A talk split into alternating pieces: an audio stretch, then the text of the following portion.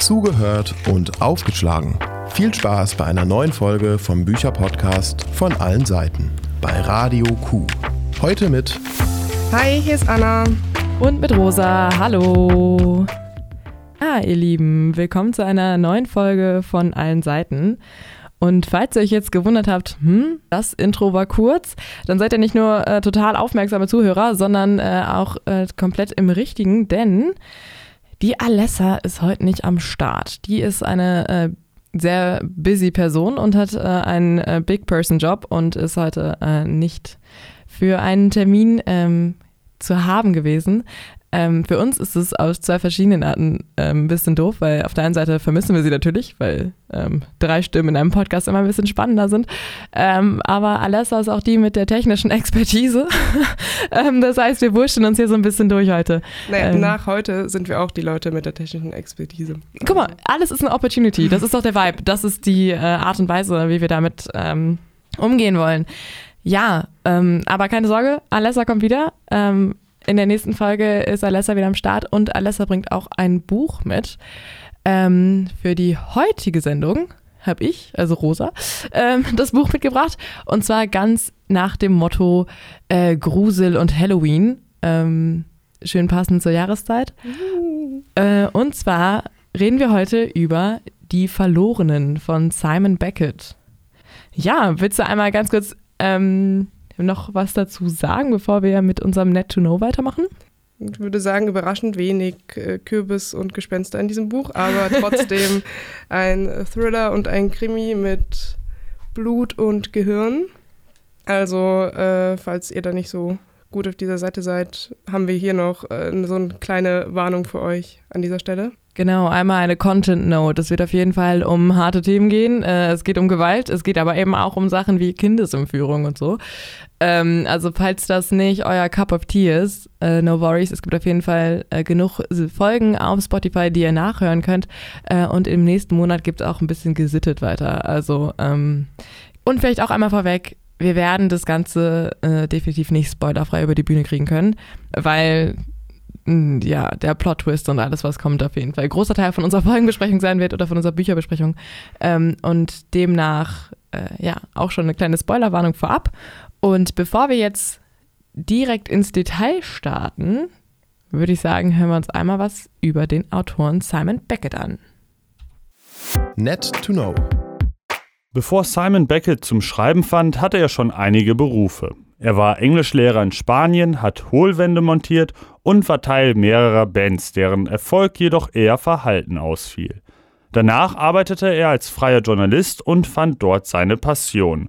Bei einem Auftrag für einen Artikel über Verhalten an Tatorten der US Police fand er Inspiration für seinen ersten Kriminalroman. Die Thriller-Reihe um den forensischen Anthropologen David Hunter wurde in 29 Sprachen übersetzt und hat sich über 12 Millionen Mal verkauft. Für seine Werke wurde Simon Beckett mehrfach ausgezeichnet und ist als einer der erfolgreichsten britischen Krimi-Autoren von Bestsellerlisten nicht mehr wegzudenken. Im Jahr 2019 wurde er mit dem renommierten European Crime Fiction Star Award ausgezeichnet. Vor allem in Deutschland erfreuen sich Becketts Romane größter Beliebtheit. Der neueste Roman, Die Verlorenen, blieb hier über fünf Wochen in der Spiegel-Bestsellerliste, bevor er überhaupt in Großbritannien veröffentlicht wurde. Simon Beckett ist verheiratet und lebt in Sheffield. Ich weiß nicht, ob du schon mal was von Simon Beckett gelesen hast. Nee, das noch nicht. Also ich, er ist mir schon bekannt als so Krimi- und Thriller-Autor in Deutschland. Es ist auch so ein Name, den ich irgendwie mal gelesen habe in Thalia, wenn ich da irgendwie auf die Bestseller, äh, auf das Bestsellerregal geschaut habe. Deswegen so David Hunter als dieser, äh, dieser Reihenprotagonist, den er da erschaffen hat, war mir so bekannt, aber ich habe ihn noch nie wirklich gelesen, obwohl ich eigentlich schon Thriller mag, vor allem so Stephen King und sowas äh, in die Richtung. Aber nee, es ist mir nicht untergekommen bis jetzt. Also ich habe tatsächlich schon mal ein, zwei Bücher von ihm gelesen, auch von dieser David Hunter-Reihe. Ähm, und zwar die Chemie des Todes und so weiter. Ähm, und ich war super hooked. Also ich fand es super krass. Und deswegen habe ich auch ganz bewusst dieses Buch ausgesucht für diesen Monat, weil ich glaube, dass der Simon Beckett ein riesengroßes Talent ist auf der äh, Krimi- und Thriller-Schiene. Ähm, das ist jetzt ja ein Auftakt zu einer neuen Serie. Und ich kann sagen, ich war von dem David Hunter als Person oder als Charakter total eingenommen, relativ schnell.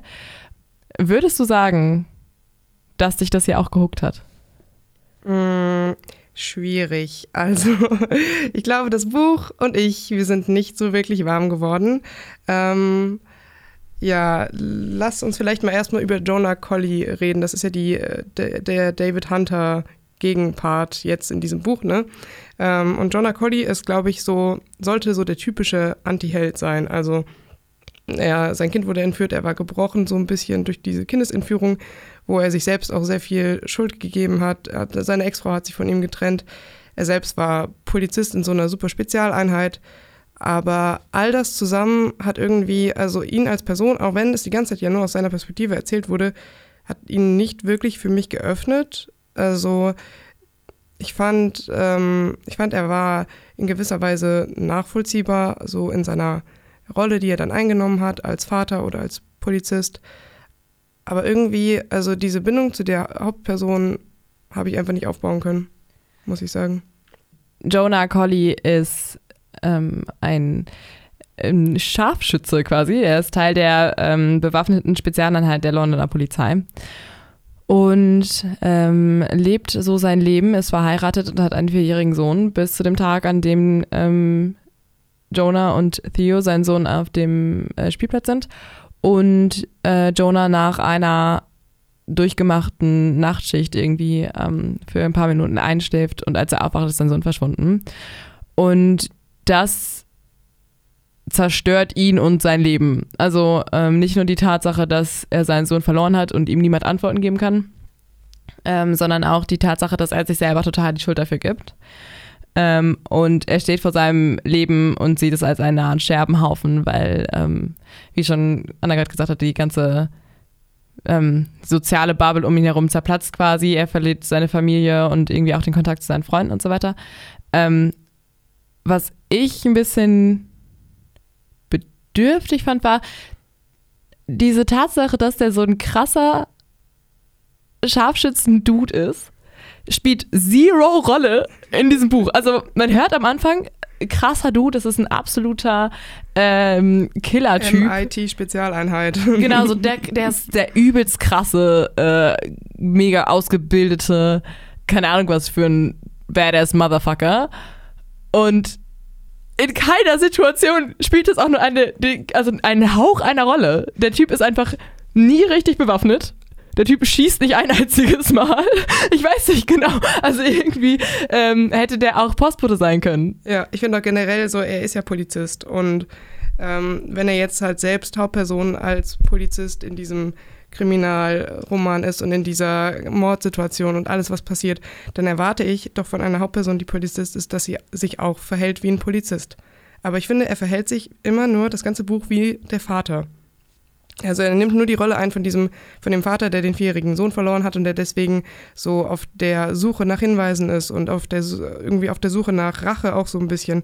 Aber er ist zu keinem Zeitpunkt mal wirklich rational denkender Polizist, der sagt, ich bin jetzt hier an einem Tatort, ich nehme vielleicht mal Spuren auf, ich passe mal mit meinen Fingern auf, dass ich jetzt nicht hier irgendwie äh, irgendwas verrücke oder so. Oder ich rufe mal jemanden an von meinen Kollegen und sage, hey, ich bin hier an einem Tatort.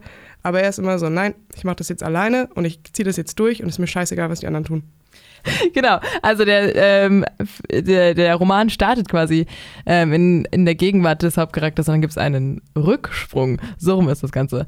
Und ähm, genau, der, der Anfang hat mich schon absolut aus dem Sessel gehauen, weil ich dachte mir so, okay, wow, ähm, gar nicht so, wir easen uns jetzt in den Plot. So ist es nicht so, okay, wir lernen erstmal ganz entspannt die Charaktere kennen ähm, und dann schauen wir mal, sondern es war so, ja, okay, äh, wir sind jetzt in der Lagerhalle und hier sind einfach super viele tote Menschen. Also, ähm, genau, der, der Roman beginnt an dieser Stelle. Und was genau passiert da, Anna? Ja, er wird, äh, unser schöner Hauptcharakter, Jonah heißt der, wird von seinem äh, Ex-Freund, in dem, also ex-befreundeter Freund, jetzt nicht so beziehungsmäßig, sondern einfach so, er war mal mit ihm befreundet, wird er angerufen, die hatten zehn Jahre lang keinen Kontakt, man weiß auch am Anfang nicht so viel darüber. Und der sagt am Telefon, hey, du musst hier an den Slaughter Kai kommen, den Schlacht äh, Kai am Hafen. Und ich brauche dort deine Hilfe. Und es ist wichtig irgendwie, also er sagt vielleicht noch sowas wie, wenn ich mich recht erinnere, du bist der Einzige, der mir helfen kann oder so. Ähm, und dann fährt er mitten in der Nacht dahin zu dieser Adresse. Das ist wunderschön, gruselig, spooky. Ähm, wir haben so Wasser, Lagerhallen, Atmosphäre und das ist auch wirklich so der Halloween, die Halloween-Handlung, die ich haben möchte. Und in dieser Lagerhalle findet er dann, ähm, also Jonah, findet dort nicht seinen Freund, sondern erstmal nur dessen klingelndes Handy, was so allein auf dem Boden liegt, nebst ein paar Blutspuren und äh, ein paar Leichen. Die sind ähm, schön wie Kokons, sagt er, in Plastikfolie verpackt. Ähm, und daneben liegt auch eine Person auf dem Boden mit dem Kopf nach unten, die so aussieht wie sein Freund, der ihn angerufen hat. Genau, und äh, es bleibt nicht dabei, dass er diese Leichen findet und ähm, natürlich kann er in der Halle niemanden anrufen. Ich, das fand ich sehr, ähm, kam dem Plot sehr gelegen. Genau, in der Halle ist leider kein äh, Netz. Aber wenn man zwei Schritte rausgeht, ist wieder Netz. Genau, es liegt an den dicken Hallenwänden und deswegen äh, kann er niemand anrufen. Das fand ich ein bisschen, äh, fand ich ein bisschen zu kam ein bisschen zugelegen, um den Plot voranzubringen. Ähm, aber auf jeden Fall findet er nicht nur die Leichen von, äh, was er glaubte, seinem besten Freund oder ehemaligen besten Freund und drei Unbekannten, sondern er wird auch noch gleich äh, selber angegriffen und äh, zu Boden geschlagen und verliert irgendwie diesen Kampf so halb und wird irgendwie komplett sein Knie wird zertrümmert und keine Ahnung, überall ist Blut. Es gibt ganz viel Schläge auf alle Körperteile und Knochen werden gebrochen. Ähm, dann gewinnt er aber aus ähm, riesengroßer, aus riesengroßem Glück und irgendwie, äh, ich weiß nicht genau, ist es Selbstdisziplin? Ist es, ich weiß nicht, also auf jeden Fall schaffte es trotz komplett zerschmettertem Knie und keine Ahnung was, sich aufzubäumen und seinen Angreifer zu überwältigen. Ähm, das ist die Polizeiausbildung. Genau, da, da, da, kommt die Polizeiausbildung nämlich äh, ins Spiel, weil er kann sich selber über seine eigenen körperlichen Verletzungen hinweg erheben und ähm, fand ich auf jeden Fall krass, krasser Dude. Äh, dann wird er ohnmächtig und wacht auf im ähm, Krankenhaus. Ja, und dann kommt, äh, dann ist, glaube ich, der Punkt, wo der Rückblick kommt, zehn Jahre zurück. Und dann wird einmal erklärt, dass er damals, wie du gerade schon gesagt hast, ähm, seinen Sohn verloren hat.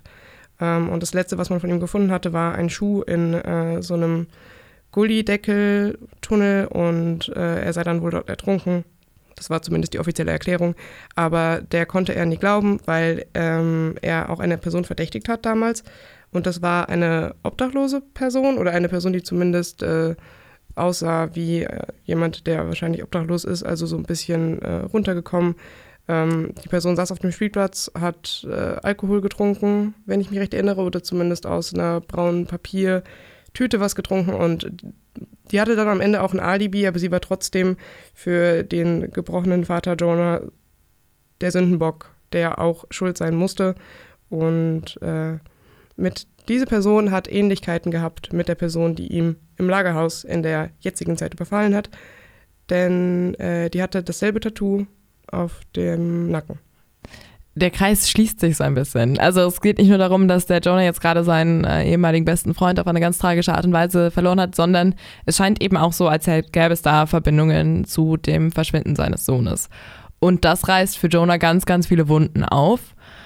Ähm, und diese verdächtigte Person heißt Owen Stokes und Owen Stokes hat ihn einfach nie losgelassen. Also ich glaube, er hat nicht ein einziges Mal irgendwie ähm, so richtig damit abgeschlossen oder konnte das so hinnehmen, dass sein Sohn einfach ertrunken ist, weil er eingeschlafen ist und nicht aufgepasst hat, obwohl die Polizei das so bestätigt hatte. Und ähm, ja, das heißt, es passiert jetzt auf einmal ganz, ganz viel im Leben von ähm, Jonah. Und ja, er versucht so ein bisschen diese ganzen Fragen zu lösen, die ihm quasi durch, das, durch den Tod, durch den vermeintlichen Tod, müssen wir dazu sagen, ähm, von seinem ehemaligen besten Freund Gavin McKinney irgendwie wieder aufge, aufgeworfen werden. Ähm, und das ist quasi der Plot. Der Plot ist Jonah, Jonah Colley auf der Suche nach Antworten. Ähm, und diese Antworten kommen auf verrückteste Art und Weise zu Jonah. Ähm, ich weiß nicht genau, wie du das erlebt hast.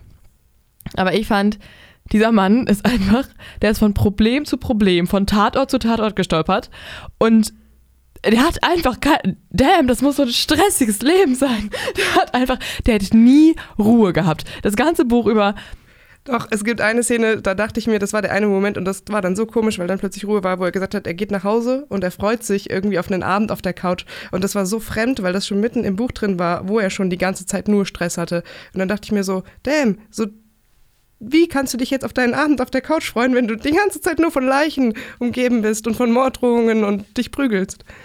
Ja, einfach, also ein ganz, ganz gestresster Dude, der arme Mann. Dazu kommt noch erschwerend, dass er tatsächlich ähm, teilweise verdächtigt wird, ähm, der Täter des Lagerhauskonflikts gewesen zu sein. Ähm, das fand ich heavy. Ja, da kommt dann nämlich äh, Fletcher, nennt sich der DI. Ich nehme mal an, DI ist, äh, bedeutet Kommissar. Ähm, und dessen Sidekick, äh, der ist eine Frau, eine der wenigen in diesem Buch, die überhaupt auftreten, die aber auch leider genauso wenig sagt im Endeffekt.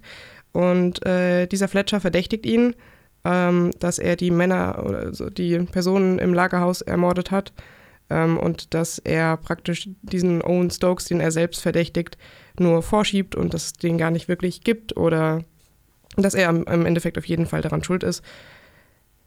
Und diese Person war so nervig. Also es tut mir leid, aber der Typ er hat in meinem Begriff war, so, war er der Polizistteil, den ich mir von Jonah manchmal gewünscht hatte. Aber ihm hat halt leider auch alle Empathie gefehlt, weil er so rational war. Ich hatte das Gefühl, das Einzige, was seine Aufgabe war, war herauszufinden, wie er Jonah in diesen Fall verstricken kann und nicht, ob Jonah wirklich was getan hat, weil er ihn so verdächtigt hat und auch so ausgefragt hat, dass er ihm irgendwie auch gar nicht den Raum gegeben hat, da vielleicht mal äh, irgendwie anders zu handeln, als man das jetzt denken würde, weil er ist ja immerhin hier auf der Suche nach Antworten und gebrochener Vater, Mann. Ähm, aber der wurde von ihm immer nur ins Kreuzverhör genommen und die Unterhaltung ging auch immer nur so, und was haben Sie dann gemacht? Das glaube ich Ihnen nicht. Und was haben Sie dann gemacht? Und das glaube ich Ihnen nicht.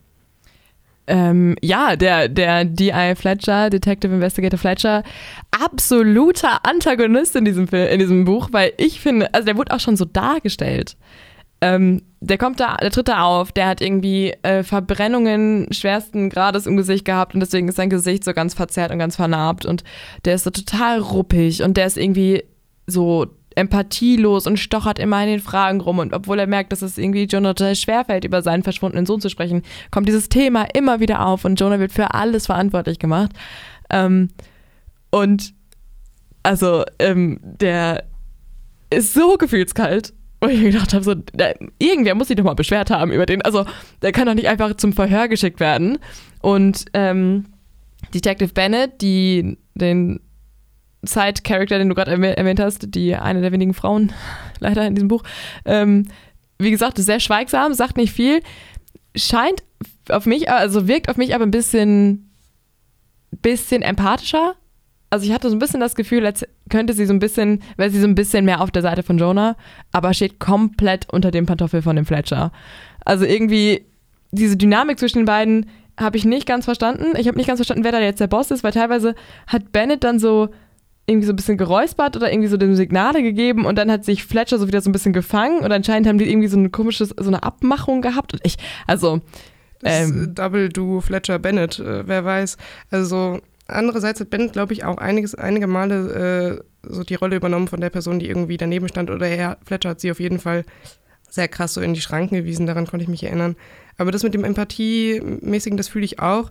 Ich weiß halt nur nicht, ob das wirklich so ihr Character-Trait ist oder ob das so daher kam, dass sie zum Beispiel dann einmal mit Jonah im Auto saß und sich so eine Situation überhaupt ergeben hat, die nicht in einem Vernehmungsstuhl, in so einem Vernehmungsraum bei der Polizei ist. Ähm, weiß ich nicht. Vielleicht wirkt sie auch einfach nur neben Fletcher sympathisch oder empathisch, weil ich glaube, ähm, es ist so ein bisschen dieser Good Cop, Bad Cop Vibe, den wir hier spielen. Ja. Also so Fletcher ist ja so voll auf die Fresse und du bist ein absolutes Arschloch, Jonah Collie und du bist auf jeden Fall der Täter und Bennett steht daneben und sagt nichts und alle sind so, oh, Bennett, voll die Liebe. so, Bennett hat nicht einmal ihre Meinung geäußert. Ich war so, oh, das ist, das ist ein süße Maus. auch nicht drauf, das ist so nett. das ist das Mindeste der Gefühle, aber wow, the bare minimum. Ja. Ich erwarte nichts von meinen sozialen Interaktionen in diesem Buch war einfach, die Dynamiken waren einfach wirklich äh, kraus, wenn ich das einmal so beschreiben darf. Also wirklich rauf und runter.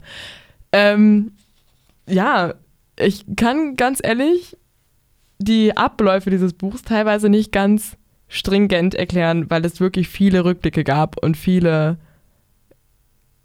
Punkte, wo so die Erinnerungen von Jonah wieder aufgegriffen werden. Also ähm, man lernt erst nach und nach, was eigentlich passiert ist mit dem Sohn, wie das abgelaufen ist und wie sich das damals auf ihn ausgewirkt hat. Und man merkt, lernt auch erst sehr spät, warum Jonah und ähm, Gavin McKinney überhaupt gar keinen Kontakt mehr zueinander hatten, diese zehn Jahre. Ähm, und als das rauskam, war ich so, what the fuck?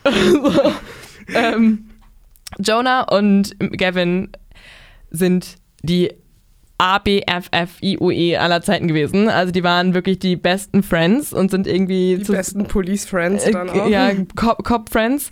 Ähm, schon schwierig, schwierig alles. Auf jeden Fall sind die irgendwie zusammen auf der Police School gewesen und haben das alles zusammen durchgemacht und waren auf jeden Fall total, also zusammengeschweißt und die hatten auch immer so Double-Date-mäßige ähm, Treffen mit Chrissy, Jonas ehemalige Frau und Marie, Gavins Frau. Und die waren einfach, das war so eine Clique. Das waren einfach, ne, das waren die besten Buddies. Haben dann auch beide je einen Sohn gekriegt, also parallele Familienverläufe, eins zu eins, bis zu dem Zeitpunkt, wo halt äh, Theo, der Sohn von Jonah, verschwunden ist. Genau, die waren gegenseitig ihre Trauzeugen, die waren irgendwie die Paten von den die Traupaten und keine Ahnung was. Also die waren wirklich die, die besten Buddies. Ähm, und dann verschwindet Theo. Und Gavin McKinney ist auch in die Ermittlungen teilweise verstrickt. Was ich ein bisschen wild fand, weil die sich sehr nahe standen. Ja, also Jonah und Gavin. Distanzfrage, naja. Ich weiß nicht, ob das so behördlich und amtlich legal korrekt ist. Aber ist ja auch egal auf jeden Fall.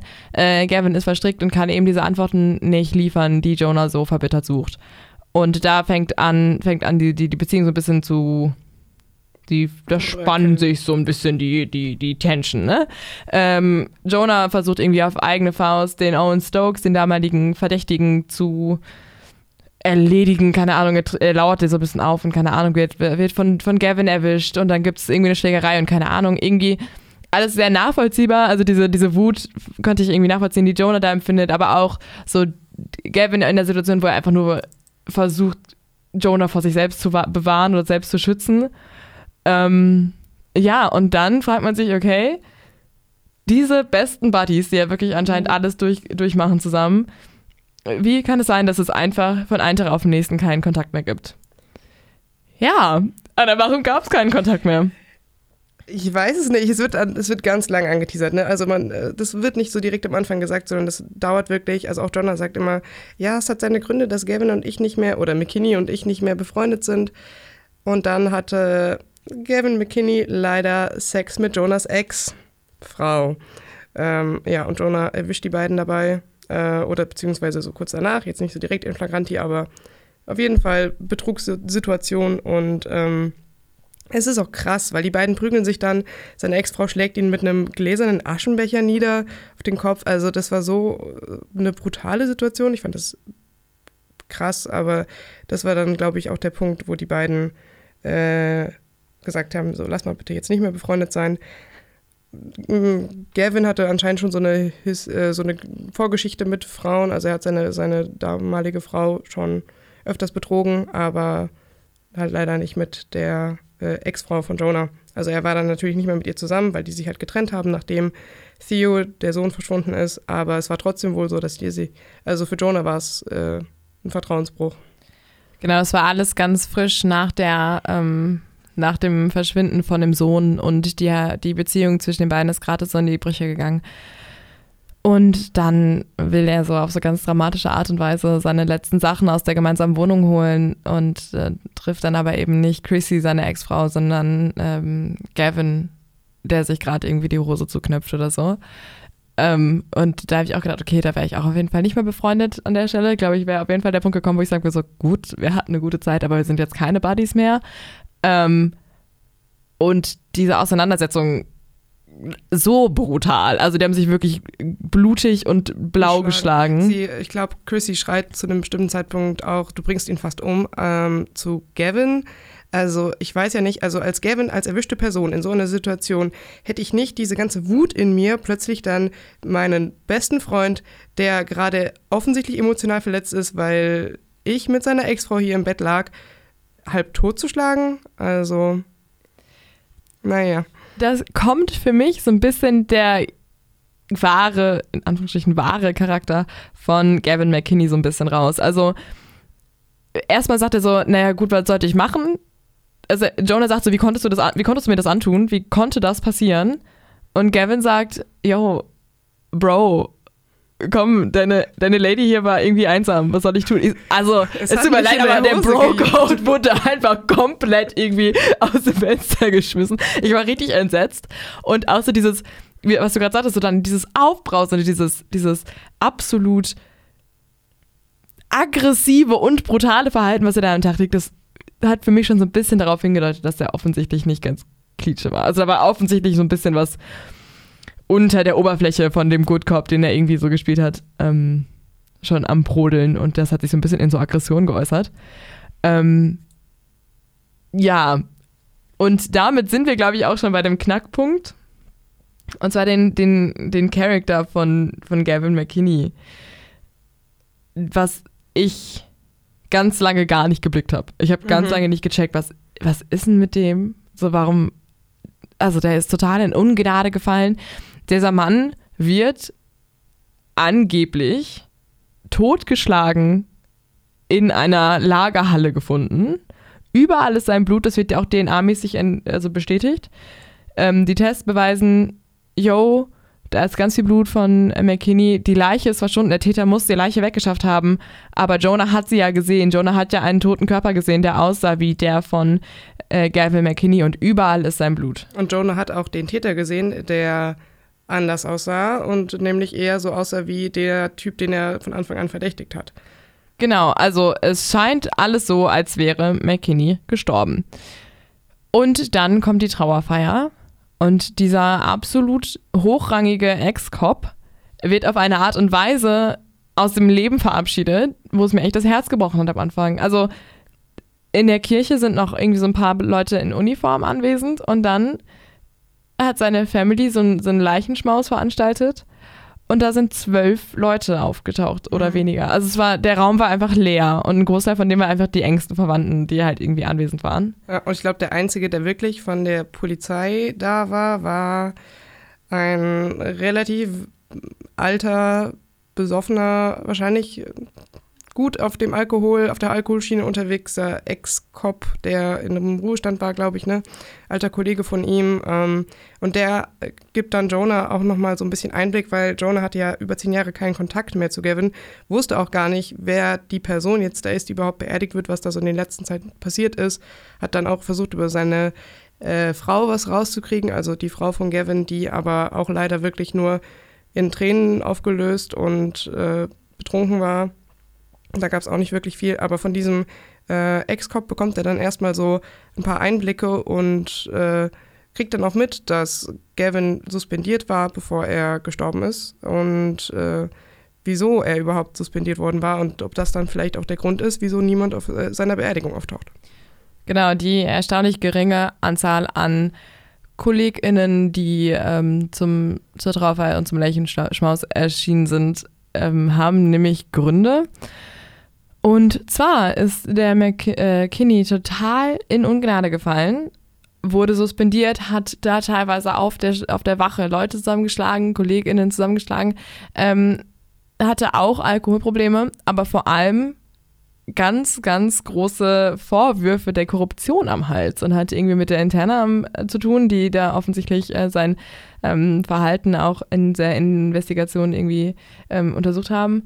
Und anscheinend war Gavin McKinney eben gar nicht der Good Cop, mhm. sondern hatte anscheinend echt krasse. Er war der Korruptionskopf. Er war der Korruptionskopf. Der war der korrupte Cop, der irgendwie nicht nur zu Hause irgendwie seine Frau betrügt und krumme Spielchen mit seiner Familie spielt, sondern eben auch ähm, Geld von den Leuten, die er zu beschatten hat, ähm, bekommt. Der Typ ist in einer Sondereinheit, die ähm, organisierte Gewalt und organisierte Verbrechen ähm, ja, auskundschaftet und untersucht und ähm, ja, der hat sich halt von diesen, diesen Gangsterorganisationen einfach ordentlich schmieren lassen. Mhm. Und nicht nur das, ich glaube, dass äh, so die Kirsche auf der Sahnetorte war dann wirklich, als das mit äh, Nadja, Nadine, Nadine hieß sie, ne? Nadine rauskam. Das war die, äh, eine der Leichen, die in der Lagerhalle gefunden wurden, die hat Jonah äh, noch gesehen, aber sie ist dann auch gestorben. Also er hat ihr Gesicht gesehen unter Plastikfolie. Es war nicht sehr schön. Nadine ist die Person in der Lagerhalle, genau. Aber Nadine ist die Schwester, wie sich herausstellt, von einer Person, ähm, die Detective Gavin McKinney nicht nur so ein bisschen kannte. Und zwar geht es bei dieser Person um Eliana Salim. Und die Geschichte um diese Frau hat mich wirklich entsetzt, auf eine Art und Weise, wo ich wirklich auch ein bisschen sprachlos war. Mhm. Eliana Salim wurde ähm, nach England geschleust, ist quasi auf illegalem Weg eingewandert, weil sie ähm, ja dort irgendwie eine bessere Zukunft sich versprochen hat. Ähm, aber anstatt irgendwie das Versprechen einlösen zu können, wurde sie in Zwangsprostitution gesteckt.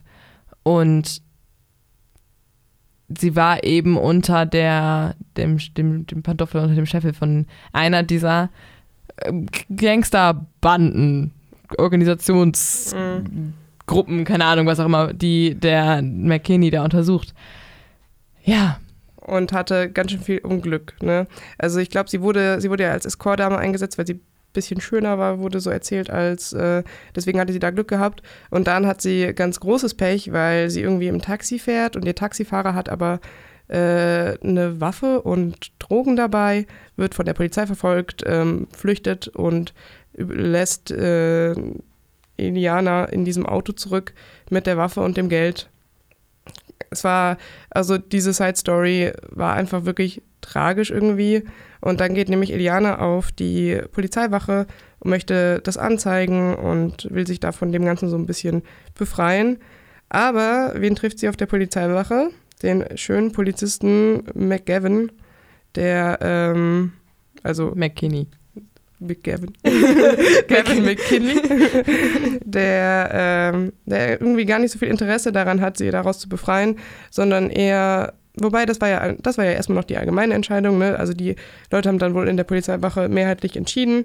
Das hat zumindest dann so der äh, alte Ex-Polizeikopf erzählt, ähm, dass sie doch gerne hier eine Informantin hätten, weil äh, Iliana ja natürlich erstmal mitten in dieser Bandenkriminalität drinsteckt. Ähm, und wenn sie jetzt schon mal da ist, dann kann sie auch einfach zurückgehen und dann immer schön berichten. Und dann haben sie einfach die Frau wieder zurück in die in die Zwangsprostitution äh, gesteckt. Aber nicht nur das, sondern äh, Gavin hat sich dann auch noch mm, mit ihr angefreundet und hatte dann auch noch was mit ihr. Ja, und ähm, dem Ex-Cop, Ex-Freund, was auch immer, ähm, Kumpel da von McKinney zu einer Folge, war das irgendwie eher so eine, so eine Love-Story und es klang irgendwie erstmal ganz schön. Als Iliana das dann erzählt, klingt das auf einmal gar nicht mehr so schön. Ähm, diese Frau geht auf eine Polizeiwache und erklärt, dass sie in Zwangsprostitution von einer Bande organisier organisierter Gewalt und organisierter Verbrechen steckt. Und auf dieser Wache sagen die Leute, ey, optimal, ist ja mega geil. Dann haben wir jetzt ja endlich mal eine, eine Person, die wir da einschleusen können und die wir da irgendwie ähm, als Ratte in Anführungsstrichen irgendwie einnisten können. Ähm, Gavin McKinney hat aber eben nicht nur Interesse daran, Informationen zu bekommen, sondern auch riesengroße Angst davor, was Iliana schon weiß. Und möchte sie natürlich gerne in diesen Rädern dieser Maschinerie der Organisation ein bisschen behalten und quasi auf beide Richtungen filtern zu können, was für Informationen an welche Person äh, kommt, weil die Organisation, die Iliana in der Prostitution hält und ganz, ganz furchtbar behandelt, ist eine von den Organisationen, die Gavin McKinney richtig fett schmiert. Und richtig gut dafür bezahlt, dass er eben nicht alles weitergibt auf der Wache, was die da so treiben. Und dadurch, dass er die Bezugsperson äh, der Informantin dann wird, ähm, kann er natürlich total gut filtern, was überhaupt in die Berichte kommt und was eigentlich überhaupt so durchsickert. Und äh, deswegen ist er total hyped, dass er da der Bezugsmann sein darf. Ähm, und verliebt sich dann aber anscheinend in diese Frau. Und äh, als die dann angeblich umgebracht wird, ähm, was auch eine sehr wilde Geschichte ist, weil man findet dann, also man findet wohl ihre Leichenteile in einer Wohnung ähm, und kann sie auch identifizieren, aber im Endeffekt war sie es nicht. Also das wird bis zum Ende nicht aufgelöst, weil es gibt ja noch weitere Teile, ne, Auftakt der Serie. Aber also sie sagt immer, sie ist dort gestorben, aber sie lebt offensichtlich weiter, also ist sie ja nicht gestorben. Ungelöstes äh, Ding, aber das gibt äh, Gavin den Rest. Und dann rastet er einfach aus. Genau, das ist der Punkt, wo er sich denkt, hör mal, ich habe wirklich gar nichts mehr zu verlieren. Ähm, und alles fliegt ihm so ein bisschen um die Ohren. Also die ganze Korruptionssache, die ganze Fremdgehen-Sache zu Hause, der zieht zu Hause aus und trennt sich von seiner Frau und es ist alles ganz, ganz, ganz heavy. Also es scheint ihn echt hart zu treffen.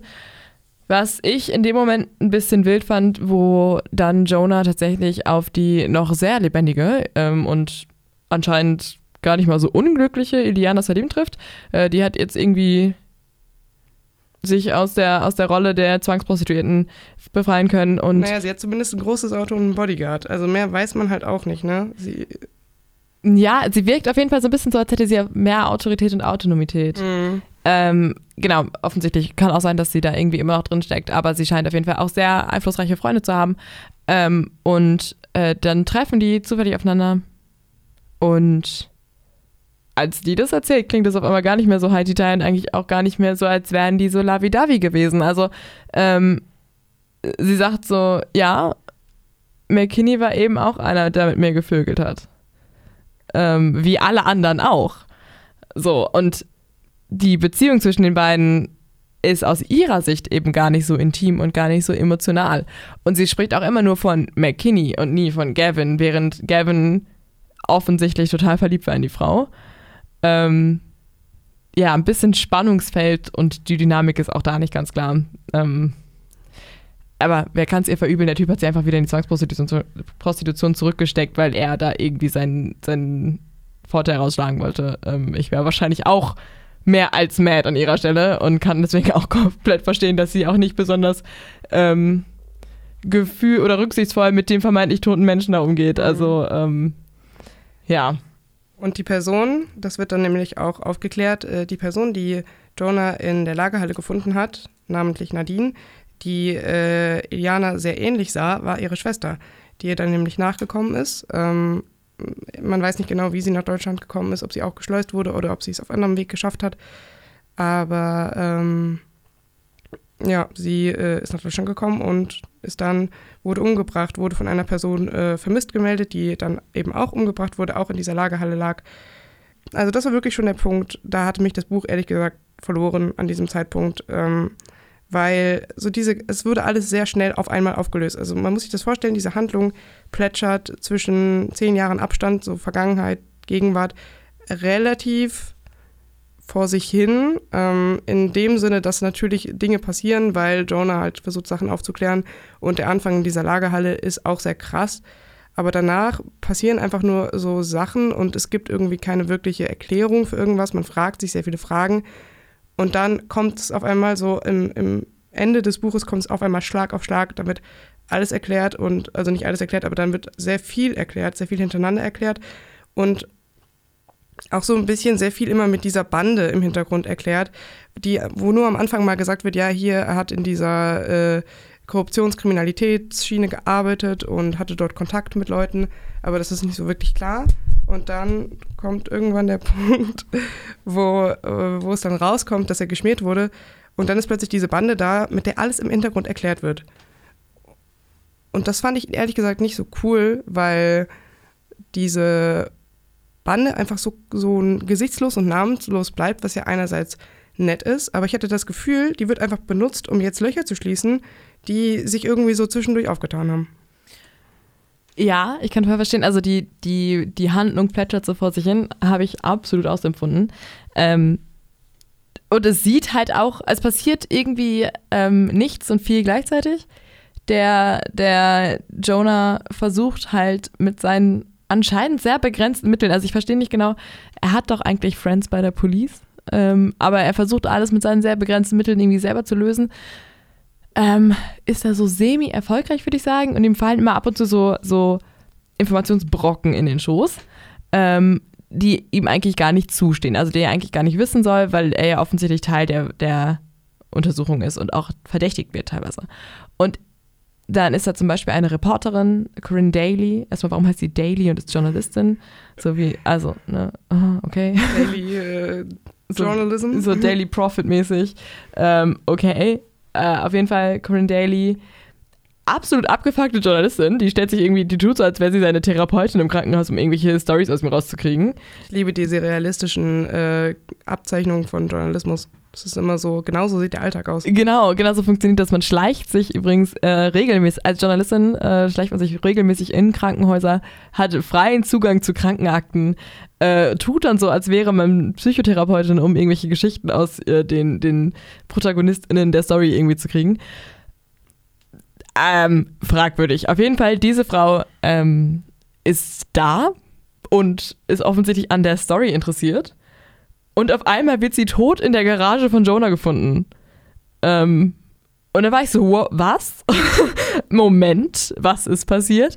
Ähm, die ist einfach so als Kollateralschaden einfach auch hops gegangen und ich war so ein bisschen äh, verwirrt. Und es passieren immer mehr solche Dinge, die man sich nicht erklären kann und die immer mehr so aussehen oder es so aussehen lassen, als wäre Jonah wirklich verdächtig oder als hätte Jonah wirklich was mit den Taten zu tun. Zumindest für D.A. Fletcher und die Leute, die ihn ohnehin schon ein bisschen verdächtigen. Ich als Leserin habe mir gedacht, der Jonah ist so ein netter. Äh, der ist bestimmt nicht verdächtig und ich vertraue dem auch als Erzähler total. Ähm, hätte aber natürlich auch einfach sein können, dass er uns, dass der das nicht der. ein guter Plot-Twist gewesen, muss ich sagen. Wenn, weil, also, das war halt, Jonah hat ja auch sich die ganze Zeit bemüht, das aufzuklären. Der ist ja immer zur Polizei gegangen und hat gesagt, hey Leute, in meiner Garage liegt eine Leiche, was soll ich tun? Und dann kam Fletcher um die Ecke und hat gesagt, tja, alle deine Überwachungskameras sind kaputt, du hast sie definitiv umgebracht. Also man sieht sie nicht, dass sie äh, das Haus verlässt, man sieht nicht, du bist der Letzte, der sie gesehen hat, ähm, du hast, es gibt ein Motiv, weil sie hat, sie, äh, sie hat euch mit dem Diktiergerät heimlich aufgenommen für ihren Artikel, Klar, passiert natürlich. Ähm, und alles deutet darauf hin, dass er sie umgebracht hat. Aber, also, ich denke mir dann immer, also entweder musst du ein sehr schlauer, sehr verzwickter Mörder sein, dass du denkst, ich tue jetzt mal so, als wäre ich unschuldig und tue so, als wäre das mir passiert, um zu verschleiern, dass ich sie im Endeffekt wirklich umgebracht habe. Aber ich habe das Gefühl, also das hat Jonah auf jeden Fall überzeugend hingekriegt eigentlich, so wirklich zu sagen, dass er es nicht war. Ja, schade, dass er bei der Fletcher da so auf äh, absolut taube Ohren gestoßen ist und sich wirklich das ganze Buch irgendwie damit rumschlagen muss, dass alle dachten, er wäre der Täter. Ähm, der arme Dude, Mann. Ich, also ich hatte ein bisschen Mitleid mit ihm. Ähm, ja, und die Handlung spitzt sich immer weiter zu. Der Jonah versucht mit allen Mitteln den Owen Stokes zu finden, den er damals in, im Fall seines Sohnes schon verdächtigt hat und von dem er glaubt, dass er jetzt wieder beteiligt war. Ähm, er versucht auf Umwegen irgendwie herauszufinden, wer die Leichen waren, die in der Halle sind, äh, gefunden wurden und eben nicht äh, identifiziert werden konnten. Ähm, und es spitzt sich immer weiter zu. Ähm, er trifft auch ähm, die, die Iliana Salim, kriegt so ein paar Antworten, aber irgendwie nicht so konkretes. Und er fragt sich die ganze Zeit, oh mein Gott, wo ist Gavin da hineingeraten? So, was ist passiert? Wie konnte es sein, dass Gavin so abgerutscht ist und ähm, wer hat ihn umgebracht? Hm, und wo ist Owen Stokes? Weil er bis zum Ende, bis es aufgelöst wird, diesen, diese Person verdächtigt, die da vor zehn Jahren auf dem Spielplatz saß. Ne? Ja, und dann ähm, wird er ein, ein, ein weiteres Mal zum Starter K ähm, zitiert. Und denkt dann auch, es wäre Stokes. Aber, uh, der Plot-Twist. Jetzt kommt die große Spoilerwarnung. Ähm, er ist es nicht. Er kommt dann nämlich dorthin. Ähm, es ist wieder gruselig und Nacht. Es ist dieselbe Katze da vom Anfang. Man hat so ein bisschen das Gefühl, man wird so zurückgesetzt in diese erste Szene. Ähm, äh, ähnliche Eindrücke, so diese großen Lagerhallen, das Schiff, das da irgendwie ist, wo er sich dann auch dran erinnert, dass äh, die Person, die er da gesehen hat, die Leichen auf einem Schiff weggeschafft hat. Und ähm, Tja, Big Reveal. Es ist Gavin McKinney. Gavin McKinney ist der Täter. Äh, what the fuck? Was ist passiert und was habe ich nicht mitbekommen? Der, ich habe das so gelesen, aber so, also gelesen, ich habe es ins Hörbuch gehört. Ich saß im Band, mein Freund lag daneben und ich war so laut, habe laut gesagt, was? Hä? Also ja. äh, Überraschung pur. Ähm, offensichtlich der Plot-Twist war insofern gelungen, dass ich ihn einfach nicht habe kommen sehen. Hast du, hast du damit gerechnet? Nee, also wirklich nicht. Ich fand, ich muss sagen, ich fand diese ganze Owen Stokes-Geschichte so unlogisch, dass ich es wahrscheinlich, also ich hätte es sehr viel schlimmer gefunden, wenn es jetzt im Endeffekt wirklich Owen Stokes gewesen wäre, weil ich mir die ganze Zeit dachte, es kann doch nicht sein, dass eine Person ohne Ressourcen alle hier zum Narren hält und alle Tatorte irgendwie so clean hinterlässt, dass man sie nicht findet, aber trotzdem alle Leute umbringt, war irgendwie unlogisch. Deswegen bin ich ganz froh, dass dieser Roman eine Lösung gefunden hat, die immer noch in meinem Blick einfach sehr unlogisch war in einem gewissen Maße, aber äh, trotzdem ein guter Plotwist. Also, ich meine, der Moment, dass man sagt, was ist ja eigentlich der Moment, den man haben möchte in so einem Krimi-Roman, zumindest wenn man halt sagt, wieso ist das passiert und nicht, what the fuck, Autor, was tust du gerade?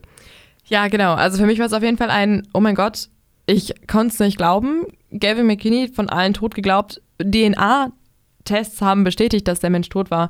Und die Beweise, die im Laufe der Geschichte gefunden wurden, haben ja auch alle in Richtung Owen Stokes gezeigt. Also es gab eben schon ähm, Kameraaufnahmen, Videoaufnahmen von jemandem, der eben ein gleiches ähm, Tattoo im Nacken hatte. Und es gab auch Zeugen, die gesagt haben, okay, ich habe den an bestimmten Stellen gesehen, ähm, die um diese ganze, dieses ganze verdächtigen Drama durch die ganze, um die ganzen Tatorte herum und so weiter geschwirrt sind. So, es gab immer wieder Momente, wo die, die Ermittlungen in Richtung Stokes gestoßen wurden. Und ich war einfach komplett fest davon überzeugt, dass Gavin McKinney tot ist. Mhm. Weil sein Blut wurde gefunden. Er wurde gesehen. Er wurde gesehen. Jonah war fest davon überzeugt, dass er den richtigen, dass er den quasi erkannt hat. Ähm, hat er aber nicht. Er hat einfach nur, ich fand das war wirklich der Punkt, da dachte ich mir, was geht? Er hat auf Tinder nach einer Person gesucht, die so aussah wie er oder ihm ähnlich sah und hat diese Person dann umgebracht und als äh, sich selbst an diesem Tatort dann deponiert, damit Jonah dachte, das wäre sein vor zehn Jahren zum letzten Mal gesehener bester, ehemalig bester Freund. Und ich dachte mir, wenn Jonah einmal zu diesem Zeitpunkt diese Leiche umgedreht hätte, wäre die ganze Geschichte vorbei gewesen sehr optimistischer Plan von Gavin an der Stelle. Gavin hat sich selber den Arm aufgeschnitten und sein eigenes Blut da verschüttet, damit irgendwie die DNA-Tests beweisen, dass er tot ist. Ja, und dann wurde irgendwie die, die Leiche nicht gefunden und dann haben sich trotzdem alle gedacht, na gut, dann ist der halt hops. So fand, mhm. also Dachten sich die Leute, die die andere Leiche da äh, genommen haben, bestimmt auch, weil war ja halt offensichtlich eine andere Person, aber hey, keine Ahnung. Also der Roman lässt sehr viele Fragen offen. Aber im Endeffekt äh, klärt sich dann auch, dass Owen Stokes gar nicht Owen Stokes war, sondern auch das war Gavin McKinney. Der hat sich nämlich ein Spinnennetz in den Nacken tätowiert oder aufgemalt, um äh, Owen Stokes einfach nur zu impersonalisieren. Ja, genau. Ähm, Mac, äh, McGavin, jetzt auch schon. Gavin McKinney, offensichtlich absoluter Mastermind, hat alle manipuliert und alle irgendwie ein bisschen ähm, verarscht, indem er halt so getan hat, als wäre er Owen Stokes, weil er wusste, dass vor allem Jonah eben sehr geneigt wäre, da ähm, sich einzumischen. Die Umstände, unter denen Jonah zum Slaughter K zitiert wird, sind wild. Komplett wahnsinnig, wie da diese Story einfach so für meiner Meinung nach sehr fabriziert, sehr äh, aufgesetzt irgendwie vorangetrieben wird. Jonah geht seine Ex-Frau Chrissy besuchen, weil er mitteilen möchte, dass Owen Stokes auch im Fall Gavin McKinney eine Rolle spielt. Ähm, und dass halt der, der gleiche Mensch ist, der anscheinend Theo damals ähm, irgendwie verschleppt hat. Kurz darauf erhält er einen Anruf von Chrissy und die sagt, Unsere Kinder wurden entführt. Sie ist neu verheiratet, hat einen neuen Mann und wieder sind Chrissys Kinder gestorben. Äh, verschwunden. Gestorben ist da niemand. Aber sie geht davon aus, dass das daran liegt, dass Jonah die Familie aufgesucht hat, dass der Täter ihm dahin gefolgt ist. Und jetzt ist es Jonas Schuld, dass diese Frau wieder einmal ähm, um ihre Kinder bangen muss. Und Jonah sagt sich, yo, stimmt, das ist wirklich meine Schuld und ich muss jetzt alles daran setzen, um diese Kinder wiederzufinden. Und er erklärt sich quasi bereit, ähm, das Slaughter aufzusuchen und die Erpresserwünsche quasi zu erfüllen, die, die, die Bedingungen des Erpressers zu erfüllen, um diese Kinder da rauszuholen. Und da habe ich mir gedacht, damn, son, du bist super mutig, aber ruf doch die Cops. Ja, das ist, ich glaube, Jonah war generell Meister im Schuld geben und auch so dieses, ich muss meine Schuld ausbaden, ich muss mich irgendwie darin beweisen und, und das wieder gut machen, indem ich jetzt was finde und mir vielleicht auch selbst Leid zufügen, um am Endeffekt irgendwie äh, wieder diese Kinder wieder zurückzubringen und, und meine Seele da ein bisschen, keine Ahnung, zu reinigen. Jetzt nicht auf die religiöse Weise, aber der war wirklich, äh, keine Ahnung, der hat einfach, der hat Selbstmitleid gehabt und definitiv kein rationales Denken. Genau, also der hat ähm, auch so alle Protokolle, die man wahrscheinlich jemals ähm, bei der Polizei erlernt, einfach über Bord geschmissen hat. Hat gedacht, yo, ich mache das im, im, Alleingang. Fand ich, fand ich ein bisschen crazy, vor allem, weil er ja weiß, dass diese Person, die da irgendwie der Täter ist, offensichtlich absolut gewaltbereit ist. Ähm, und ich habe mir gedacht, hör mal, das geht besser, aber okay, uh, do your thing. Dann kratzen sie so viel Geld wie möglich zusammen um das, den, den Bedingungen des Erpressers irgendwie zu entsprechen. Und dann äh, versucht er sich noch eine Knarre zu organisieren. Und zwar bei seinem, seinem ähm, mit dem Ex-Cop-Kumpel von Gavin. Und dann geht auf einmal alles in die Brüche. Und zwar mit einem Affenzahn. Dieses Buch hat sich an einer Stelle gedacht, okay, wir müssen jetzt zum Ende kommen. Ja, und jetzt ist einfach zehn Seiten, los geht's. Los geht's und let's go. Ähm, Plot Twist jagt Plot Twist und Gewalt jagt Gewalt und es muss jetzt einfach irgendwie zum Ende kommen. Ich habe einfach keinen Bock mehr. Ich weiß nicht, ob, ob Simon Beckett sich gedacht hat, so, hör mal, ich habe jetzt schon so viele Seiten geschrieben, es reicht auch oder was die Motivation war. Aber ich fand's absolut gerusht. Man hätte ruhig ein bisschen mehr Zeit haben können, um das ein bisschen zu erklären. Voll. Sehe ich auch so. Vor allem, also ich dachte mir halt, irgendwann, es ist ja der Auftakt einer Serie, also ich erwarte ja gar nicht, dass am Ende alles aufgelöst wird. Und ich hätte es wahrscheinlich auch besser gefunden, wenn einfach weniger aufgelöst worden wäre, aber dafür nicht so schnell, weil diese Auseinandersetzung, die dann am Ende kommt zwischen McKinney und Jonah, also Gavin und Jonah, äh, auf diesem Schiff dann, äh, also das Boot, das dort am Slaughterkai liegt, ist äh, dann auch das Boot, wo, also er wird dann dort, wacht dann dort wieder auf. Äh, es gibt die Auseinandersetzung, so die Aussprache, die diese obligatorische Beichte des Bösewichts, die man auch häufig hat in so äh, Thriller-Situationen, wo dann nochmal die böse Person wirklich erklärt, wieso sie so gehandelt hat oder was so die Motivationen waren. Aber das ging alles so schnell und es war auch, es war wirklich, in meinem Kopf war es auch einfach dann irgendwann hingezweckt, weil auch diese Lösung des Konflikts dann wieder so schnell und so oberflächlich kam, dass ich das Gefühl habe, da wurden einfach ganz schnell irgendwelche Löcher gestopft, die gerade noch gestopft werden konnten und der Rest wurde dann einfach dem Leser überlassen. Genau, also ähm, Jonah erreicht den, den Slaughter K, wird direkt einfach erstmal instant überfallen, äh, ohnmächtig, wacht auf auf dem Schiff. Wen sieht er da? Nicht Owen Stokes. Er sieht Gavin McKinney, ist so, what the fuck? Gavin, mein Bro? Du bist alive, warum, was, was tust du? Was ist los mit dir? Äh, und Gavin ist so, yo, ich habe die ganze Zeit versucht, dir all das hier in die Schuhe zu schieben. Ich brauchte einen Ausweg. Nachdem Iliana Salim irgendwie verstorben war, konnte ich es nicht mehr aushalten. Äh, mir ist alles um die Ohren geflogen. Ich hatte die interne am Hals, diese ganze Korruptionsscheiße war irgendwie kurz davor, einfach äh, mir irgendwie unter den Füßen weg zu, äh, weiß ich auch nicht, zu, zu explodieren und ich brauchte einen Ausweg daraus. Ich konnte nicht einfach ähm, alles beichten, weil dann wären ja die, die kriminellen Gangs hinter mir her. Ähm, und deswegen habe ich einfach so getan, als hättest du mich umgebracht. Und Jonah war so, yo, come on, wir hatten zehn Jahre komplett absolut Funkstille. Du hast mit meiner Freundin geschlafen, mit meiner Frau geschlafen, meiner Ehefrau geschlafen. Ich war sauer auf dich, dann haben wir zehn Jahre nicht miteinander gesprochen. Und dann versuchst du mir mehrfachen, brutalsten Mord und Kindesentführung in die Schuhe zu schieben. Den du selbst auch durchgeführt hast wo du gar keine Reue zeigst. Das dachte ich mir auch so. Also wo ist die Menschlichkeit in dieser Person geblieben? Absolut kalt und manipulativ, dieser Typ.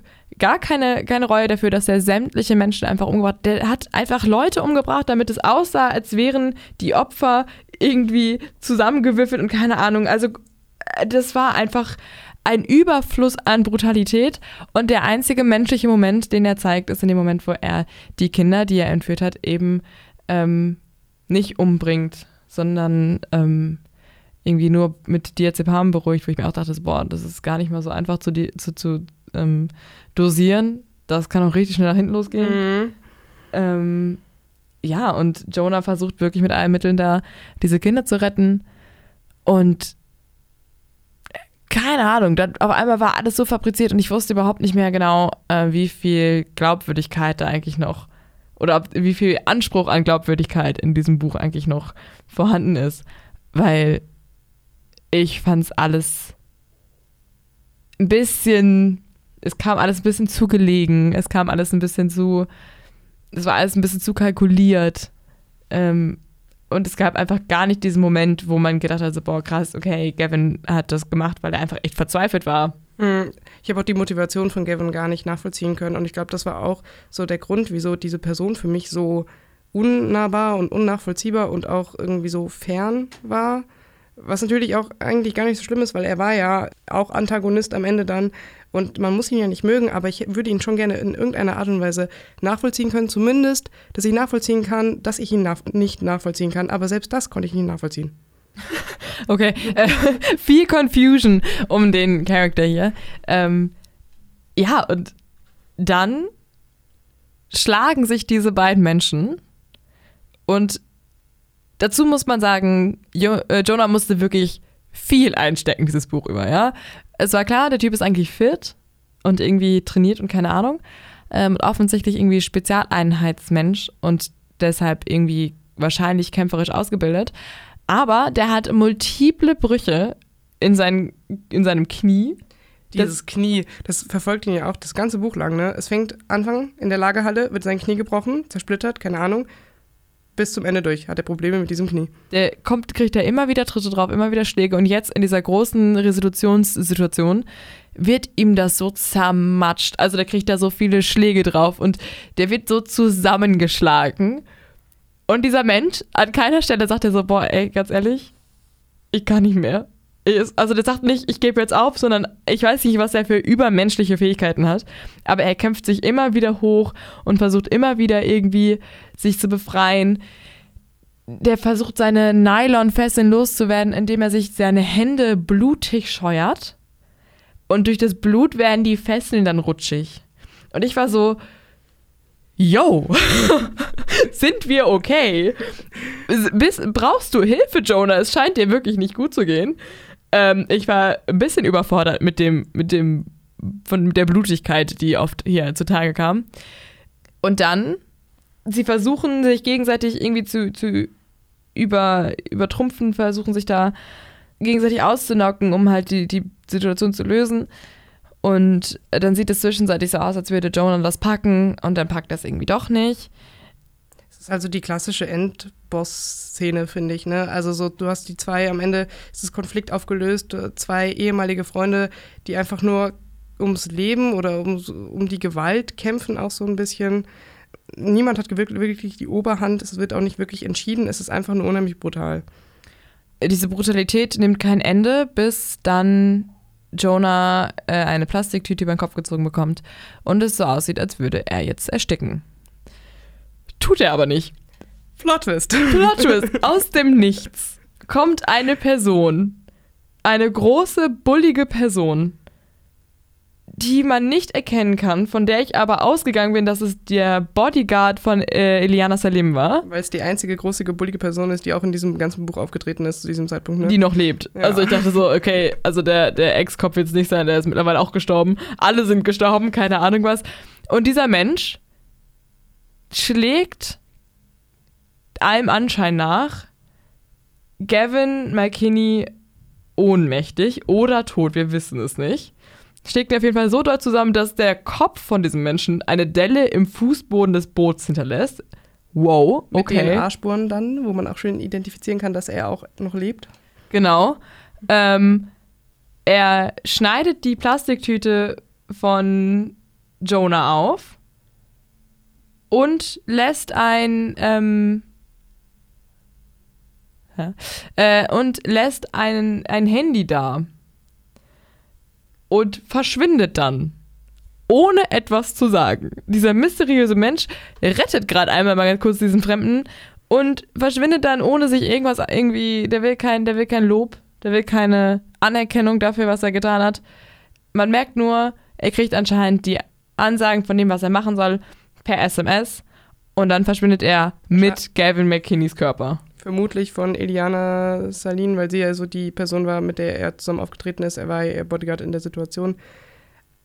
Aber das war, da dachte ich mir auch so, wo kommst du jetzt her? Also, das war halt, es war wirklich, es war diese eklig perfekte Konfliktlösung, weil so wie es halt immer ist, so Jonah war kurz davor zu sterben und es war kurz davor, dass es so aussehe, als würde äh, Gavin gewinnen und genau in dem Moment kommt er rein und löst alles auf. Ja, der Gavin hätte ja auch einfach die Kinder umbringen können. Die Kinder von Chrissy, die er da entführt hat. Hat er aber nicht getan, weil irgendwie er dann doch ein bisschen Skrupel davor hatte. Ähm, und die kann Jonah dann retten.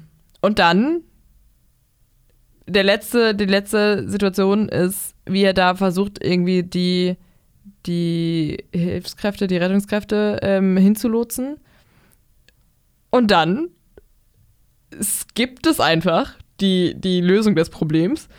Und man sieht, wie Jonah am Ende am Slaughter Cay eben dieses Boot kauft.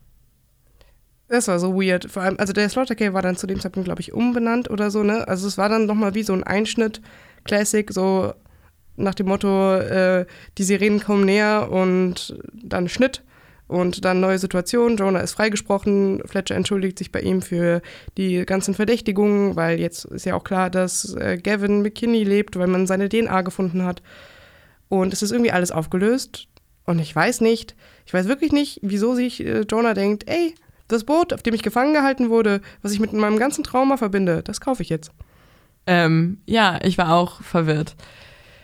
Ich würde sagen, dieses Buch hinterlässt Spuren und Fragen. Ähm, ich war schockiert, ich war verwirrt, ich war selten, habe ich mich gefürchtet. Ich habe viele Emotionen äh, gefühlt, aber die meisten waren, glaube ich, nicht die, die ich fühlen sollte. Oder die, ich glaube, der Autor versucht hat, mir nahezubringen. Ähm, ja, jetzt haben wir gerade sehr, sehr ausführlich über den Plot gesprochen. Ähm, ich fand, also du hast eben schon gesagt, es gab wenig weibliche Rollen. Und es ist mir absolut negativ aufgefallen. Die Frauen, die in diesem Buch existieren, sind entweder hypersexualisiert dargestellt. Also ich fand, Chrissy war immer so die Frau, die so wunderschön, irgendwie total irgendwie Schöne Beine. Genau, das ist total- das Erste, was über sie gesagt wird, Genau, als sie so- ins Zimmer kommt. objektifiziert irgendwie bis ins geht nicht mehr und dann total irgendwie übersexualisiert dargestellt im Sinne von, ähm, dass sie immer so diese Aura um sich hat und so und das wird irgendwie sehr oft darauf wird sie irgendwie herabgebrochen quasi. Dann gibt es Marie, die Frau oder Ex-Frau von Gavin, die einfach nur total hilflos ist, ähm, total in ihrer Trauer aufgeht und sich überhaupt gar nicht selber zu helfen weiß. Dann gibt es äh, die Reporterin, die irgendwie als so karrieregetrieben und eiskalt abgestempelt wird, aber halt einfach super früh stirbt, bevor sie irgendwie Impact auf die Geschichte haben kann. Und also das, ich muss sagen, ich, also Corinne Daly war so bisschen so die Sonne in, in diesem Buch für mich, weil ich fand sie an sich ganz cool. Sie war halt eine schöne, starke Frauengestalt, ist auch eine Journalistin, ne? irgendwo Identifikationspotenzial ist vorhanden. Ähm, auch natürlich unrealistische Darstellung von Berufsbild und keine Ahnung. Aber auch sie, 90, also entweder dachte sie sich, ich muss, äh, ich brauche neue, neue Sachen für meinen Journalismus, oder sie dachte sich, oh mein Gott, ist mein Kleid sexy genug? Und dann dachte ich mir so, wieso braucht diese Person noch diese, diese körperliche Seite, wo sie, wo sie sich nur Gedanken um ihr Aussehen macht? Ja, und auch die Gedanken, die von Corinne Daly in einem ganz komischen Einschub einfach, also die ganze Story wird aus Jonas Perspektive gesch geschrieben und dann gibt es einen Einschub, der irgendwie aus Corinne Dalys Geschichte aus, oder Sichtweise geschrieben wird. Und da wird klar, dass sie auch super horny auf Jonah ist, irgendwie. Und ich war so, yo, wie irrelevant ist es bitte? Also so, diese Szene war so unglaublich nichtig.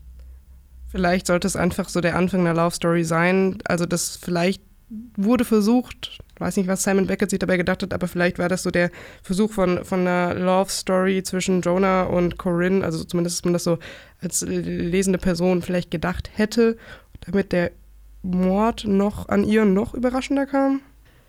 Ja, keine Ahnung. Und dann gibt es halt irgendwie noch Detective Bennett, die, wie gesagt, die stille Schweigsame ist und halt irgendwie schwarze Klotten trägt und irgendwie cool aussieht. So, und das war's. Mehr gibt es einfach nicht. Es gibt einfach keine weiteren weiblichen Figuren.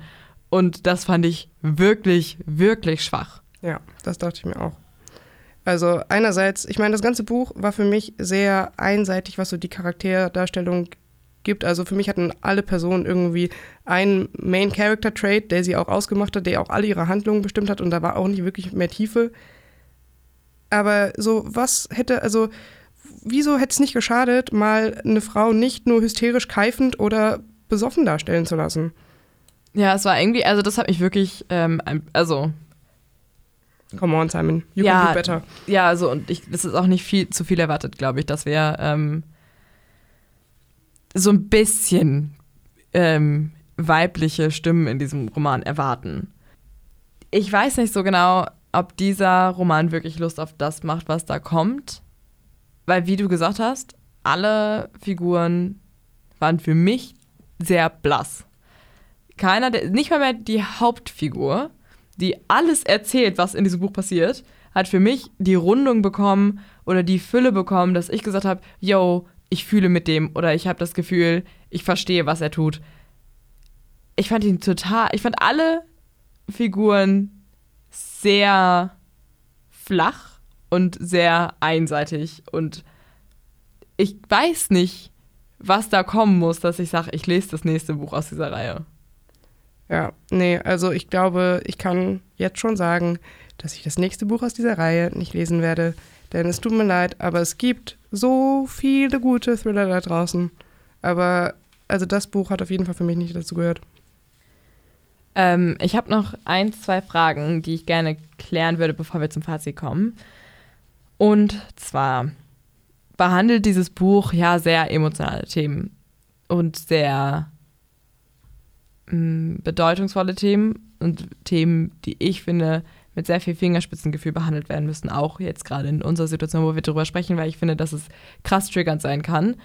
Ähm, wie nah ist dir das alles gegangen? Also wie nah hast du das nachempfunden oder wie viel hast du mitgefühlt in so Situationen, in dem halt dieses Trauma um den Sohn immer wieder aufgekommen ist. Oder so die Wut, die man, oder die zumindest versucht wird zu vermitteln. Wie nah ist dir das gegangen, wenn man dabei bedenkt, dass die Themen, die angesprochen werden, so viel Tiefe haben? Ich würde sagen, am Anfang ist es mir auf jeden Fall nahe gegangen. Also ich finde diese Ausgangssituation mit diesem Spielplatz, dem Schuh und diesem mysteriösen Verschwinden so unheimlich tragisch, dass ich da auch, also das war wirklich schlimm. Aber das Ding ist, dass im Verlauf des Buches einfach so viele neue Themen dazukommen. Ich habe mir das hier auch mal aufgeschrieben. Es geht um Zwangsprostitution, es geht um Bandenkriminalität, es geht um Kindesentführung, es geht um Mord und es geht um Polizeikorruption. Und das alles gleichzeitig. Und das hat für mich so die Tiefe aus den einzelnen Konflikten rausgenommen und es einfach so aneinandergereiht, weil weil diese Konflikte, als sie dann kamen, alle gleichzeitig kamen und das so überladen war, dass ich dann auch selbst nicht mehr wirklich mit Jonah mitfühlen konnte, weil es einfach zu viel war. Ja, sehe ich sehr ähnlich. Also ich fand vor allem, du hast jetzt gerade sehr viele aufgezählt, sehr viele von den Themen. Dazu kommt ja auch noch zum Beispiel so dieser Aspekt, die Leichen in der Lagerhalle sind nicht identifiziert. Und lange geht man davon aus, dass es einfach irgendwelche, und das ist jetzt ein Zitat, irgendwelche illegal eingewanderten Personen sind und deswegen sind sie egal. Und solche Thematiken, die werden da so gedroppt, dann wird sowas einfach gesagt ja. und dann nie wieder besprochen. Und ich war so, yo, hold up, können wir einmal ganz kurz darüber reden, was für eine rassistische Scheiße hier gerade passiert, weil das ist einfach nicht cool. Ähm, Und das sind so Themen, die werden da so, die werden so reingestreut und dann werden sie einfach da gelassen. Und dann wird dem Leser überlassen, das einzuordnen und zu verstehen, was passiert. Weil ich glaube, also so mein Eindruck war zumindest, was so diese Leichen anging, war dieser, dieser Gedanke kam vor allem aus diesem, äh, von Corinne Daly zum Beispiel, dass sie halt immer gesagt hat, ich muss herausfinden, wer die Leute sind, weil wenn es nicht einfach nur irgendwelche Geflüchtete sind, dann wird das auch eine große Sache.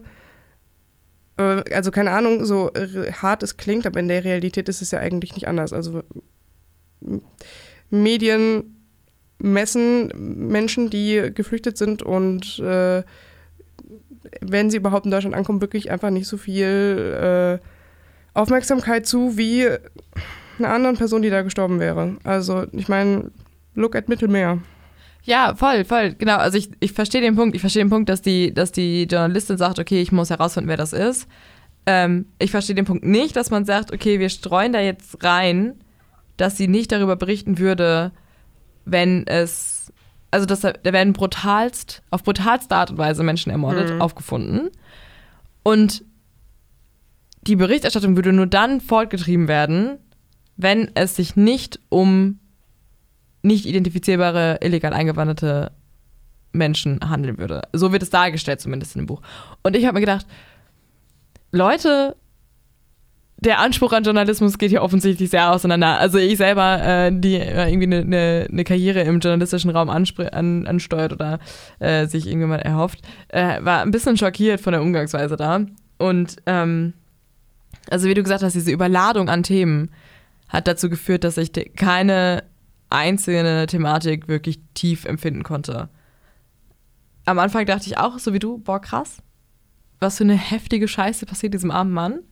Und irgendwann war ich nur so, yo, was hast du getan, dass dein Karma dich so absolut foppen will. Also, ich mein, dieser arme Typ stolpert so von Tatort zu Tat und dem passiert immer nur Scheiße, das ganze Buch lang. Und nichts wird geklärt. Und es sieht immer mehr so aus, als wäre er schuld. Und immer, wenn er was Gutes machen will, puppt sich das als riesengroßer Fehler. Das ganze Buch über. Und ich war am Ende einfach nur so, yo. Also, es hat mich einfach gar nicht mehr berührt. Ich glaube, das Problem ist vielleicht auch, also an sich ist es ja eigentlich nicht schlimm, wenn so viele Themen aufgemacht werden, man muss sie halt nur zumindest ein bisschen schließen. Und ich hatte das Gefühl, das ist also klar, jetzt erster Teil, ne? Es muss nicht unbedingt alles äh, abgeschlossen werden, dass es sich auflöst. Aber dass es wirklich, dass dann einfach so, so hingezweckte Lösungen kommen und Personen einfach plötzlich in die Situation eintauchen, hat das alles in so ein unrealistisches Bild gehoben. Und ich finde, gerade bei einem Thriller ist es ja auch eigentlich so diese, dass es theoretisch Realitäts- Realität sein könnte, weil es theoretisch möglich ist. Es ist ja kein Fantasy-Buch, sondern es ist ja reale Spielwelt. Aber das hat dann für mich plötzlich alles so rausgehoben, weil es einfach äh, unlogisch wurde. Ja, voll.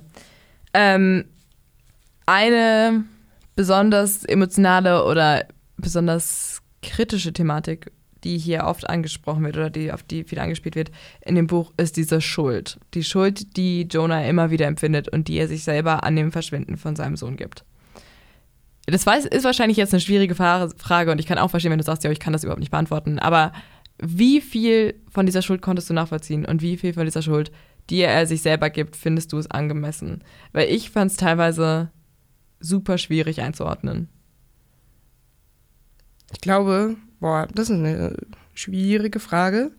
Ich glaube, das könnte eine Person, die ein Kind hat, wahrscheinlich würde, würde das ganz anders beantworten, weil ich kann das offensichtlich nicht. Ich weiß auf jeden Fall, dass ich mit seiner Ex-Frau überhaupt nicht mitfühlen konnte, weil die über die ganzen Jahre super ausgerastet ist und also klar, dieses Kind ist verschwunden und das ist super schlimm.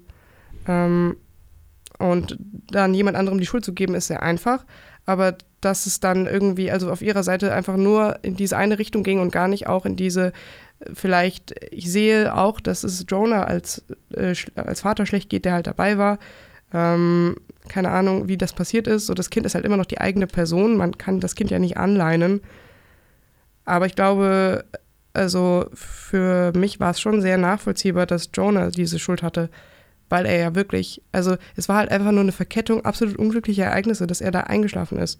Und er ist ja noch nicht mal eingeschlafen, weil er einfach nur, keiner dachte sich, ich penne jetzt hier ein Stückchen, sondern er war wahrscheinlich hart überarbeitet.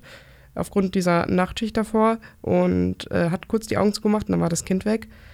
Ich glaube, dass man sich in solchen Situationen so hart selbst die Schuld gibt, weil es ja immer dieser Gedanke ist, von wegen hätte ich nicht und wäre nicht das passiert. Ich frage mich halt nur nicht, ob das nicht irgendwann nach zehn Jahren einfach mal so, einfach auch, ob der Körper das nicht aus Selbstschutz vielleicht verdrängt oder ob das abebbt oder so. Weil das ist gerade in beiden Personen, diese, diese Schuld oder diese Schuldzuweisung, noch so präsent war nach zehn Jahren. Boah, gut für die Story, nicht so nachvollziehbar für mich. Genau, ich fand nämlich auch, also, dass diese Schuldzuweisung da ist und dass sich Jonah selbst auch die Schuld gibt, komplett nachvollziehbar. Wie krass das sich aber auf das auswirkt, wie er mit all den Dingen umgeht, die ihm da passieren, mit denen er konfrontiert wird, fand ich heftig. Und was ich auch so krass fand, war die Vorstellung, dass Chrissy, seine Ex, ja wirklich, also an keiner, an keinem Punkt auch nur so ein bisschen von der, von der Einstellung abgewichen ist, Jonah, du bist schuld daran, dass unser Sohn verschwunden ist. Obwohl noch lange gar nicht klar war, ob der vielleicht auch einfach, also der hätte auch einfach entführt werden können und keine Ahnung was. Sie sagt so, das ist deine Schuld, weil du nicht aufgepasst hast. Während Jonah aber die Nacht davor komplett gearbeitet hat und sie zu dem Zeitpunkt vermeintlich zum Arbeiten ins Büro gegangen ist, obwohl da eigentlich die ganze Zeit impliziert ist, dass sie eigentlich mit ihrem Chef eine Affäre hat.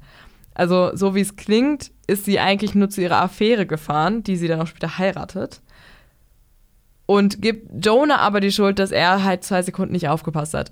Und so diese komplette Zuweisung auf Jonah, die er nicht nur sich selber, sondern eben auch von Chrissy aus irgendwie ähm, so übertragen bekommt, fand ich teilweise echt heftig. Ähm, aber wahrscheinlich, wie gesagt, wenn man ein eigenes Kind hat und wenn man da irgendwie sonst was für Erfahrungen hat, kann man das bestimmt ein bisschen besser einordnen. Aber ich fand es teilweise echt, ich fand es krass auf jeden Fall. Ja, ich dachte mir auch, also es ist eine Sache in dieser Schuld so, also dass man wirklich jetzt in, an Chrissys Stelle so eine Schuld sucht, aber du, also es geht ja nicht an Jonah spurlos vorbei. Und das ist so, also das ist ja dein, dein Partner jetzt in diesem Fall, dass du so auf diese Person, also dass, dass du der wirklich, also du, sie hat ihn ja auch fertig gemacht, wiederholt. Ja. Obwohl er selbst sich fertig gemacht hat in der Situation. Das fand ich einfach, das fand ich wirklich schlimm. Ja, also der Umgang mit dem Verlust da ist generell ähm, sehr einseitig belassen, würde ich sagen. Also die, diese beiden Personen, die sich ja eigentlich lieben und die ja ein Kind zusammen haben und die ihr Leben miteinander teilen, ähm, sind sich in gar keiner Situation eine Stütze. Es geht gar nicht darum, dass sie gemeinsam trauern, sondern es geht nur um Schuldzuweisung und irgendwie Abneigung voneinander, die halt auch dann dazu führt, dass sie im Endeffekt sich trennen. Ähm, den Umgang mit Verlust, den Jonah im Endeffekt wählt, wählt finde ich sehr gut. Also, dass er sich halt Hilfe sucht und dass er eben auch zu dieser, dieser Selbsthilfegruppe und so geht, finde ich, das, das ist eine, schöne Darstellung davon, wie man mit solchen schrecklichen Situationen umgehen kann und dass es eben diese Hilfsangebote und so weiter gibt und dass es eben auch ein Netzwerk gibt, das einen auffällt. Das fand ich super schön. Was zwar leider dann am Ende des ersten Teils aufgelöst wird, weil die, weil die eine von diesen netzwerkleitenden Personen todkrank ist. Ja, genau, das ist auch einfach so ein heavy Sideplot. So, ähm, wir können diese, diese Selbsthilfegruppe, die dir super krass geholfen hat, leider nicht weiterführen, weil meine Frau ist einfach äh, an Krebs erkrankt. Wo ich sage so, wow, okay, also es reicht. Können wir Jonah einmal ganz kurz ein bisschen breathen lassen? Der Typ kriegt keine Luft mehr. So voll erstickt in seinen Problemen. Ähm, ja, jetzt sind wir bei einer Stunde 20 und ich habe noch eine letzte Frage, bevor wir zu unserem super knappen Resümee kommen. Ich würde sagen, wir machen einfach nur ein, ähm, ein ne, One-Liner aus gute Seite, schlechte mhm. Seite gleich. Ähm, und zwar die letzte abschließende Frage. Wir haben beide das Buch als ähm, Hörbuch gehört. Wie viel spooky Vibes konnte dieser Mann, der Erzähler, mit seiner, wie ich sagen würde, Soap-Opera-Stimme dir vermitteln? Es gab einen sehr guten Moment. Einen, aber es gab einen. Ähm, ich fand den Anfang in der Lagerhalle. Also der hat mich catcht. Es hat mich auch, also ich muss sagen, ich hasse Gewalt, so generell. Ähm, und es zu lesen, ekelt mich. Also das bringt mich selbst so an meine Grenzen. Aber das ist auch irgendwie so dieser Reiz, den ich so gerade aus so Stephen King-Literatur oder sowas ziehe, weil das ist halt auch sehr brutal. Und der Anfang in dieser Lagerhalle hat mich sehr daran erinnert, weil dann halt auch so diese ganze Gewalt, die da passiert ist, wird sehr beschrieben und ich fand, es war krass, das zu hören, weil normalerweise lese ich das ja nur immer. Und dann, äh, ich saß so in meinem Zimmer und in meinen Ohren war dann diese Stimme, die das vorgelesen hat und die dann ganz genau beschrieben hat, was da gerade passiert. Und das war ganz anders für mich. Ich glaube, es lag aber eher am äh, Inhalt und nicht an der Stimme. Die Stimme war nice, aber ich bin auch, glaube ich, dreimal eingeschlafen beim Hören. genau, genau das hatte ich nämlich auch. Also ich fand ihn, ich fand ihn sehr beruhigend. Ja. Ich fand das einfach, ich, ich, hatte eine sehr beruhigende Experience, während mir so erzählt wird, wie sich Menschen da gegenseitig wirklich komplett grün und blau schlagen. Und ich war nur so, diese, diese Diskrepanz zwischen dem, was man so erwartet von so einem Buch und was dieses Hörbuch mir vermittelt hat, war einfach viel zu groß. Und ich fand so, ich hatte auf jeden Fall viel zu meditative Minuten in diesem Buch und war viel zu entspannt von dieser wirklich sehr monoton, nicht monoton, aber sehr, sehr, ja, beruhigenden Stimme, die mir das ins Ohr gesäuselt hat.